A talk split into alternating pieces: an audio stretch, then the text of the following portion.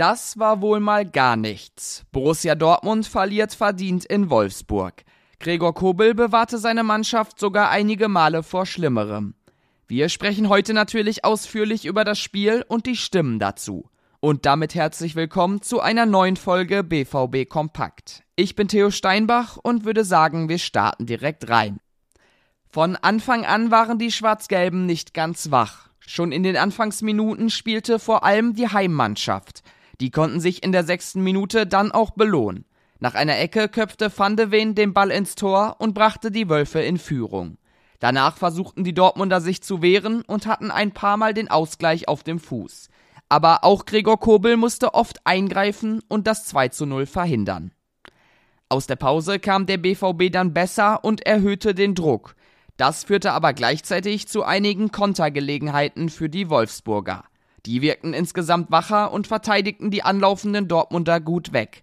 Kurz vor Schluss verstolperte Julian Brandt den Ball im Aufbauspiel, die Hausherren reagierten schnell und machten in Person von Lukas Metscher in der 91. Minute das 2 zu 0. Mit diesem enttäuschenden Ergebnis war es dann vorbei. Mats Hummels sprach nach der Partie von ausgleichender Gerechtigkeit. Wir wissen, dass wir nach Ergebnissen bewertet werden. Wenn das Spiel heute mit den richtigen Momenten, mit dem Glück auf unserer Seite endet, dann gehen wir nicht mit der Niederlage nach Hause. Das war ein besseres Spiel als das in Frankfurt und das haben wir gewonnen. Deswegen muss man das alles richtig einordnen, sagte der Innenverteidiger. Sally Özcan brachte es auf den Punkt und meinte, ich glaube, die ersten Minuten haben wir verpennt und gefühlt fünf Minuten nicht den Ball gesehen. Da müssen wir sowohl offensiv als auch defensiv mit mehr Willen rein, unbedingt das Tor zu verteidigen und auch unbedingt das Tor auch offensiv zu machen. Da müssen wir gefährlicher werden. Am Ende gehen wir sauer aus dem Spiel. Mit dem Kantersieg der Bayern gestern sind es jetzt wieder sechs Punkte zur Tabellenspitze. Wer mal wieder besonders enttäuscht hat, war Karim Adeyemi. Der 20-Jährige hat nach zehn Spielen bisher weder ein Tor noch eine Vorlage im schwarz-gelben Dress machen können. Und auch sonst wirkt er oft wie ein Fremdkörper im Team. Auch gestern bekam er von Cedric Gebhardt die schlechteste Note.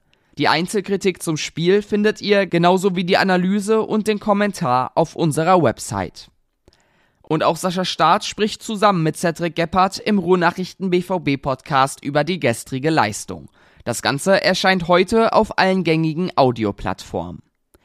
Für die U23 gab es genau das gleiche Ergebnis wie bei der Terzic-Truppe. Auch die verloren auswärts mit 2 zu 0. Bei Viktoria Köln gab es in der ersten Halbzeit zunächst keine Tore. In der 66. Minute hatte Justin Njimna die Führung mit einem Elfmeter auf dem Fuß, verschoss aber. Die beiden Gegentore fielen dann in der 84. und 87. Minute. Alle Nachrichten rund um den BVB gibt es noch einmal zum Nachlesen natürlich auf rohnachrichten.de. Da kann ich euch das Plus-Abo ans Herz legen. Und für alle ganz aktuellen Infos und für Bilder und Videos könnt ihr gerne auf unseren Twitter- und Instagram-Kanälen vorbeischauen. Da sind wir unter rnbvb, ich unter thsteinbach zu finden. Und damit war es das auch schon für heute. Danke fürs Zuhören und bis morgen.